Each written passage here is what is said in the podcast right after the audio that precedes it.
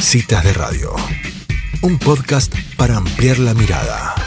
Bueno, y es un gusto para mí darle la bienvenida a Marichu Seitún, que en el día de hoy vamos a hablar justamente del vínculo entre hermanos. Así que te agradecemos muchísimo siempre tu generosidad y bueno, y tu presencia, ¿no? Me encanta, la verdad es un placer estar con ustedes. Algún día vamos a hacer eh, crónicas de Marichu, que nos cuente un día, una columna, cuando todo esto pase vamos a tomarnos un día en la vida de Marichu. a ver, a ver de qué se trata. Totalmente. Voy a pensarlo, no estoy muy segura. Está muy bien, está muy bien. Bueno, Marichu, tenemos miles de preguntas que han surgido de, de esta convocatoria. Habíamos hecho un vivo eh, con Matías Muñoz sobre el análisis de la relación fraterna entre hermanos. Y bueno, nos parecía que estaba bueno por ahí abordarlo de otra perspectiva. Contanos, si querés vos, cómo, cómo encararías el tema y después vamos con las preguntas de los oyentes. A ver, yo empezaría diciendo que la rivalidad y la competencia forman parte de todas las relaciones, que es importante, pero que hoy sabemos que no está bueno favorecer la competencia en casa. El gran problema es que nuestros caminos neuronales llevan a competir. Uno, si deja fluir el automático, es ¿por qué no serás tan responsable como tu hermana tal? ¿Por qué no serás tan bueno como fulanito? Entonces, sin querer, nosotros mismos favorecemos esa rivalidad, esa competencia. Y después nos enojamos cuando se pelean, pero nosotros eh, somos los que ayudamos. Y de por sí ya la sociedad afuera se compite un montón, en los coles se compite un montón, en deporte se compite un montón. No es necesario, o hagamos lo posible para que los chicos no rivalicen en casa, o por lo menos lo hagan lo menos posible, lo hagan por su iniciativa. Porque por otro lado, estando en casa, yo me tengo que medir con mis hermanos para ver en qué soy bueno, en qué soy malo. Entonces, sin nuestra ayuda, ellos ya van a competir, pero por lo menos que papá y mamá no compitan. Escuchaba la pregunta que hicieron sobre afinidades y, y, preferidos. Y yo creo que sí hay afinidades, pero tenemos que tener un montón de cuidado para que, no sé si no se note, pero para que los, incluso para que el chico que no tenemos tanta afinidad, decirle, y a vos te debe doler un montón, que yo con tu hermana dibujo, pinto, escribo, y en cambio con vos por ahí no tengo tantas cosas parecidas. Esto no es una cuestión de amor, es que tenemos un estilo más parecido, entonces por eso pasamos más tiempo juntos. Pero una cosa no tiene nada que ver con la otra.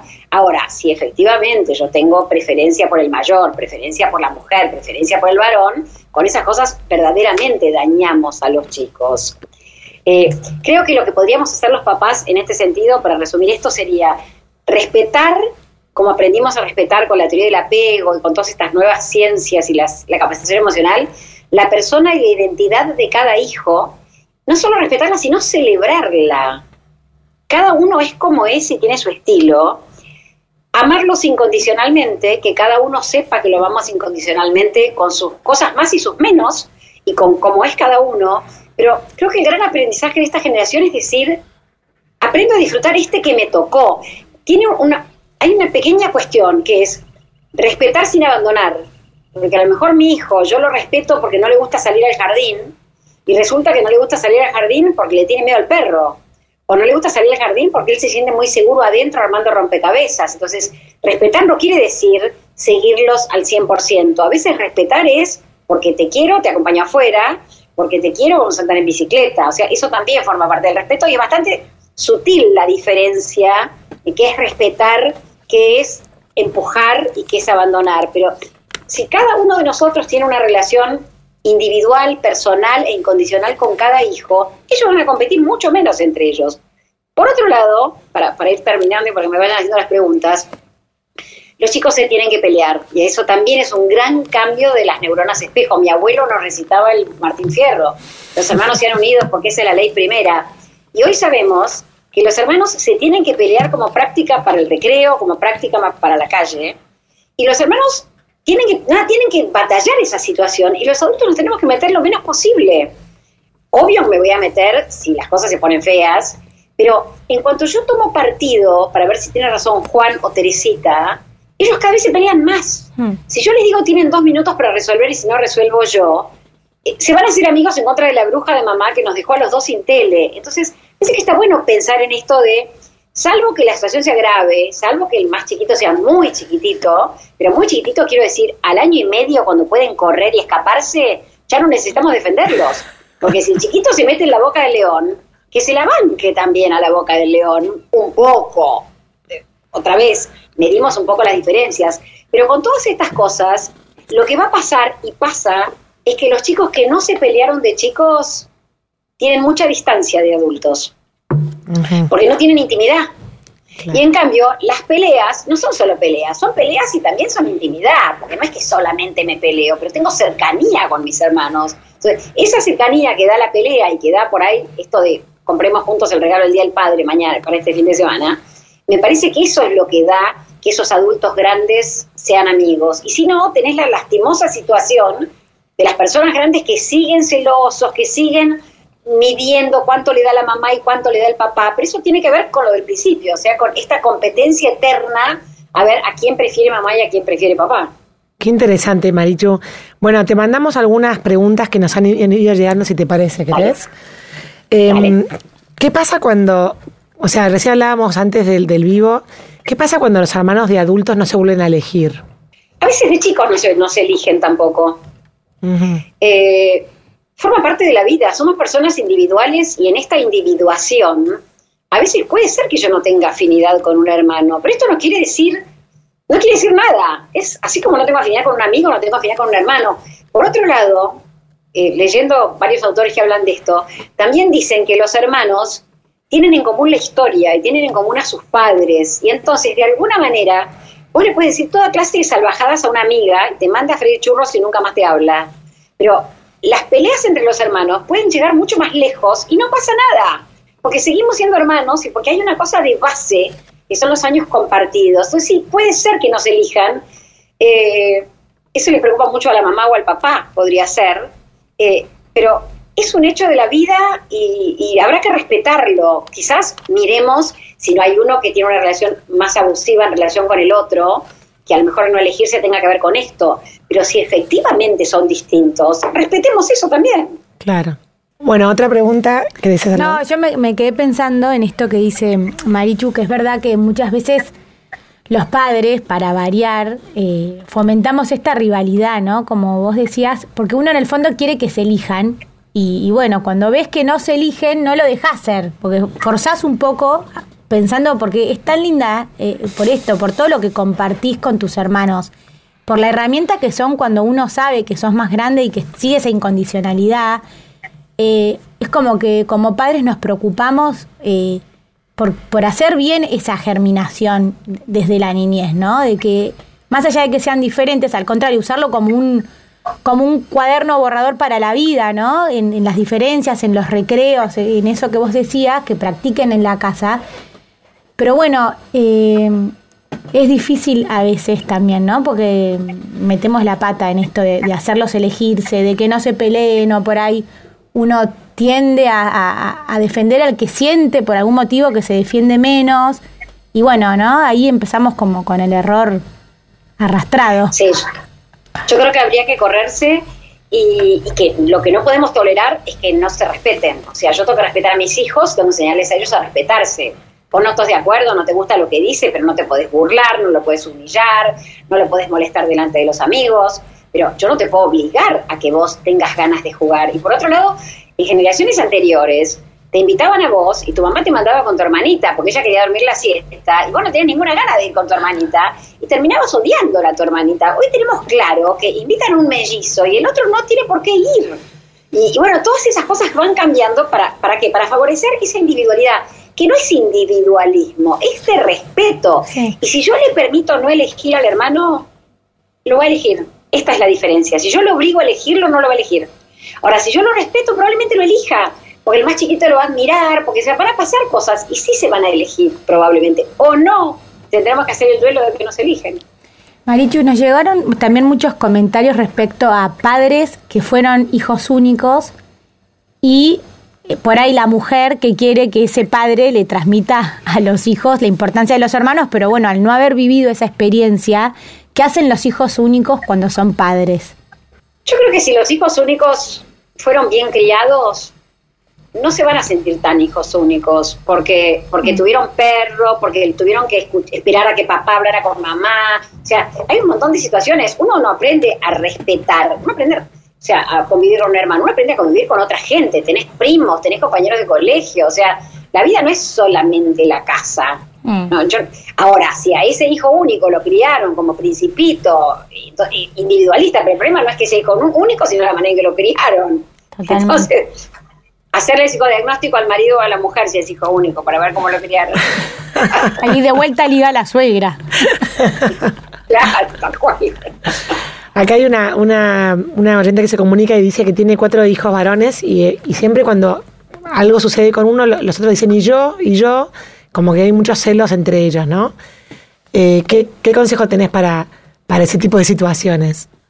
A ver, el niño feliz dice, los celos son normales como el resfrío común. son inevitables. Y los chicos están mirando para ver si a él le regalaron un chupetín o lo llevaron a tomar un helado porque lo prefieren.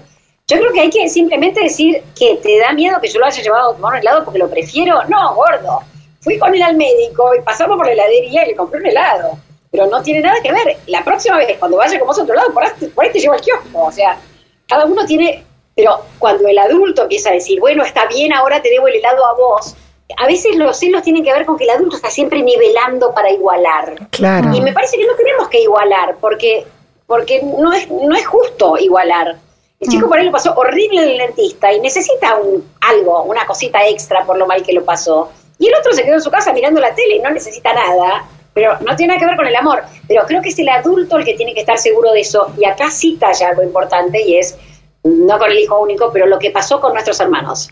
Si en mi caso hubo muchos celos, mucha rivalidad, mucha competencia, mucho que, que lo acuso y me acusa, y vamos a tener eso en la cabeza y vamos a hacer toda una tarea para hacer algo distinto, distinto con los hijos. Mm. Marichu, otra, otra cosa que a veces pasa, me parece a mí, es el, el hermano que se hace cargo del resto de los hermanos, ¿no? Que tiene esa natura, por naturaleza el ocuparse o el estar atento si se le salió la zapatilla al más chiquito, si falta, ¿no? Como pareciera que naturalmente le sale estar como a, a la como observando lo que le falta a sus restos de hermanos, si es el hermano bueno, pero ¿qué pasa como padres también decirle ocupate de lo tuyo, ¿no? O sea, ¿qué, qué nos puedes decir del hermano bueno? Me encantaría que el hermano bueno fuera realmente bueno. A mí me parece que el hermano bueno está sobreadaptado, o sea, está haciendo lo que se espera de él para que lo quieran, y entonces entran en esta competencia, que esa competencia sí lleva a la rivalidad. Porque ese hermano bueno, cuando crece, después reclama, hey, yo con todo lo bueno que soy, es el, hermano del hijo pródigo, digamos, que está recontra celoso. Eh, a mí me parece que hay una solución a eso y es decirle, gracias por tratar de ayudarme, pero no te preocupes que yo me ocupo. Mm. Porque si yo digo lo que decís vos, Angie, es basta, estoy yo, no te dejate jorobar, ese chico en un 50% lo hizo porque es un amor y porque nos quiere ayudar. Y en otros 50, para pegarle un codazo al otro que se note que mal, que mal hijo, mal hermano o lo que fuera. Entonces, yo me tomo de la mitad buena para decirle gracias, qué amoroso que me querés ayudar. Y después le digo, no te preocupes, que es mi problema. Y con eso uno los va ayudando a calmarse y a no necesitar estar permanentemente eh, ahí sí, porque, yo soy el amoroso. Porque es más visible el hermano malo por decirle un nombre, ¿no? El que, el que uno lo reta porque pega, porque pelea, porque le dice...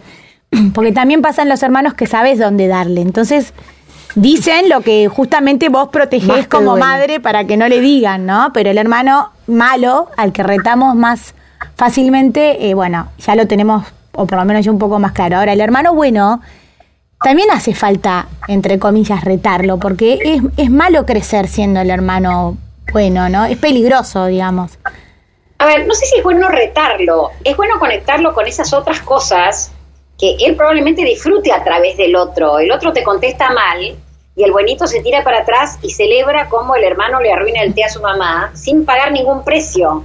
Entonces, desde ese lugar está bueno conectarlo con sus propios lados más oscuros y que él también pueda conectarse con su individualidad y pueda tratarme mal a mí. Porque además pasa otra cosa. Cuando ese hermano bueno, sobreadaptado y prolijito se conecta con sus oscuridades, el que tiene tanta oscuridad empieza a conectarse con su luz. Porque hay un juego como de complementariedades. Él es todo mal, yo soy todo bien. Ahora, cuando yo dejo de ser todo bien, el otro sí se va a conectar con su parte bien y su parte mal. Y un hijo sano tiene de todo. Te quiere y te quiere tirar por la ventana. Y nada, es, es así, la vida, es así la crianza.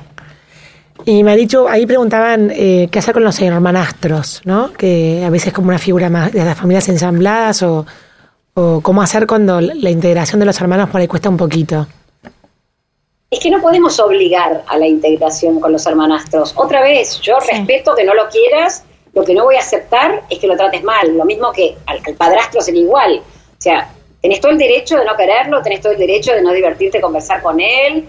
Claro, si tienen que dormir juntos se complica la situación, pero lo que yo no voy a permitir es que seas maleducado con esa otra persona, con un mínimo de respeto, y entonces así las cosas funcionan mejor.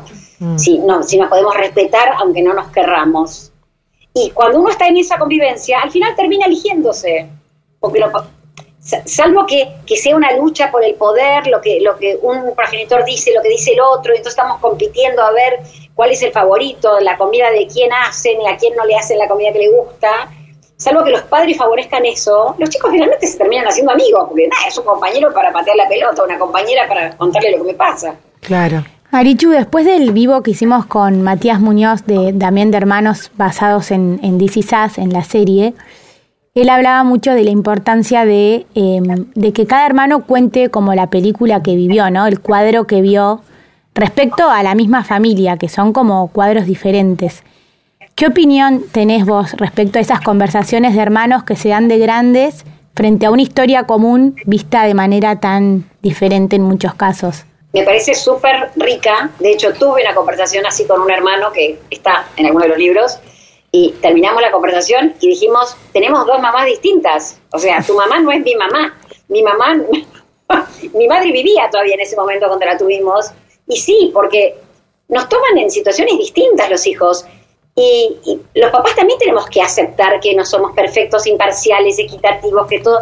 Es un hecho que somos humanos y que alguna vez vamos a sonreír más ante una cosa de uno, alguna vez nos, va a nos vamos a enojar de más ante una cosa del otro. O sea, con Juanita no me molesta y con Teresita me, me- ofusca. Y bueno, eso es lo que nos hace humanos y está buenísimo que los hermanos puedan hablarlo entre ellos para nada, para reír, para terminar riéndose. No lo vas a hablar de chico, lo vas a hablar de grande a eso, pero me parece re interesante.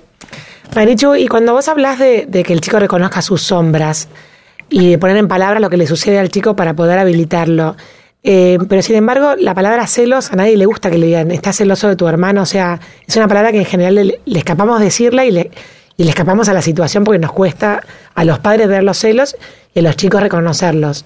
¿Cómo haces para, para no, digamos, no, no exponerlo en su vulnerabilidad al chico, nombrarlo, contenerlo, hacer Sí. todo? Esconderle lo que le ahí pasa. donde claro. yo digo que no- no- tenemos que aprender a no usar adjetivos.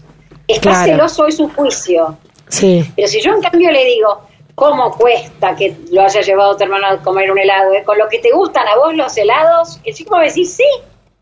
Porque no lo estoy juzgando, estoy hablando de algo que le pasa. Pero no es un juicio. Está celoso, es un juicio. claro. Eh, Hablar de la emoción. con eso que le pasa. Claro. Sí. Hablar de los celos sin, sin adjudicárselos a él, a, la, a su persona.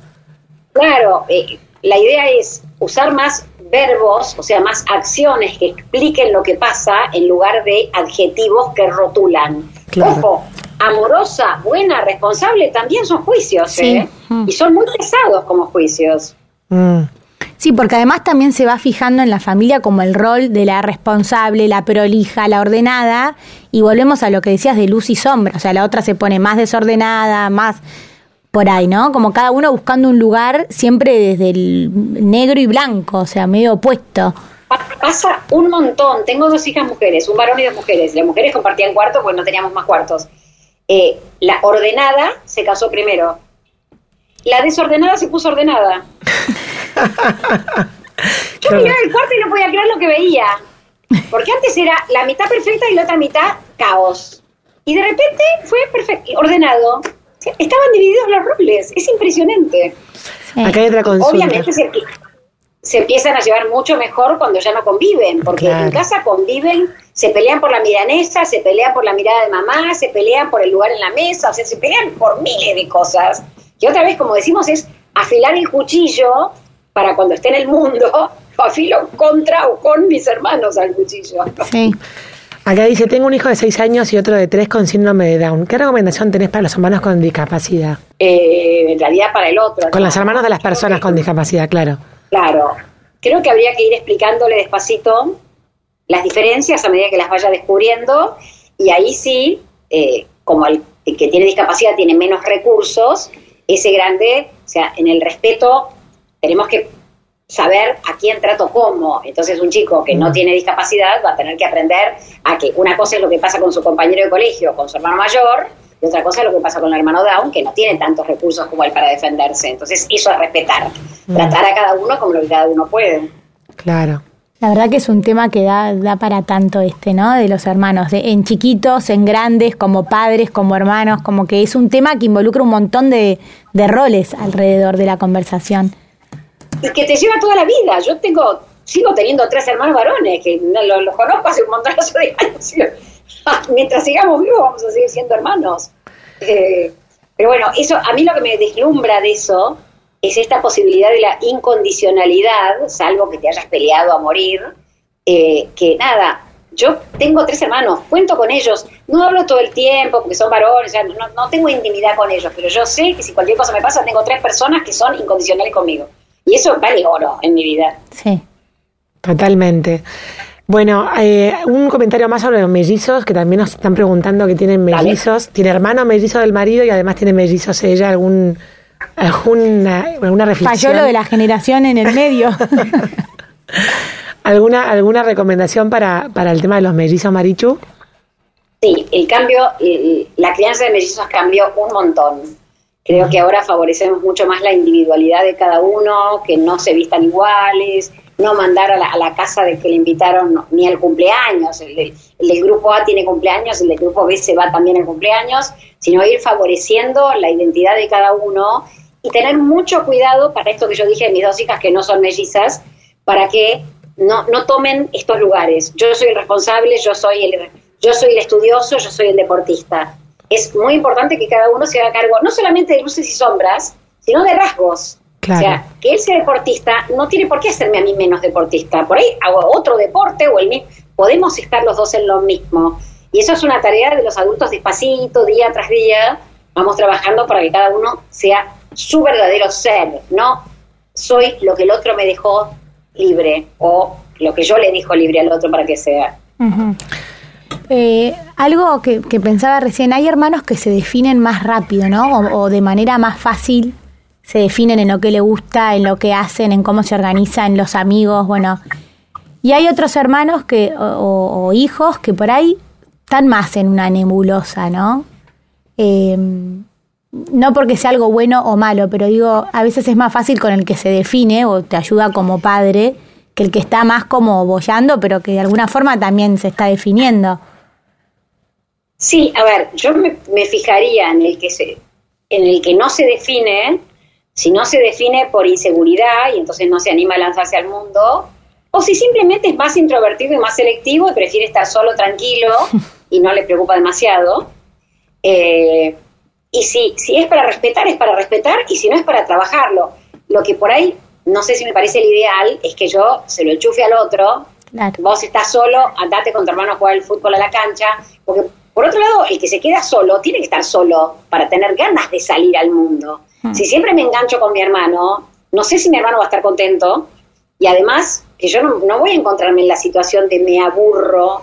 Y por otro lado, hay chicos que son más introvertidos, esto que digo, más para adentro, con pocos amigos, que lo pasan muy bien en su casa, y no en la PlayStation, es leyendo, por ahí, cuidando la vuelta, lo que fuera. Y hay otros que son más a la moda, que son más extrovertidos y más para afuera. Bueno, aprendamos a respetar las dos modalidades y, y a entender que ninguna es mejor que la otra. Son dos maneras de ser diferentes que tienen que ver con sensibilidades y que, bueno, tenemos que aprender a conocer a cada uno. Y que todo eso no sea inseguridad y que yo me guardo por miedo, por inseguridad. No, me guardo porque estoy lo más bien acá. Espectacular. Mm. Marichu, nos agradecen un montón esta conversación, un montón de gente, pero bueno, tenemos que ir cerrando. Vamos a respetar el tiempo. Te agradecemos muchísimo por esta, por este intercambio. Fue un placer, chicas. Será hasta la próxima. Hasta la próxima. Gracias, Marichu. Adiós. Bueno, y así pasaba nuestra queridísima Marichu Seitún en este vivo de Instagram a la vez del programa de radio, hablando sobre la relación con los hermanos.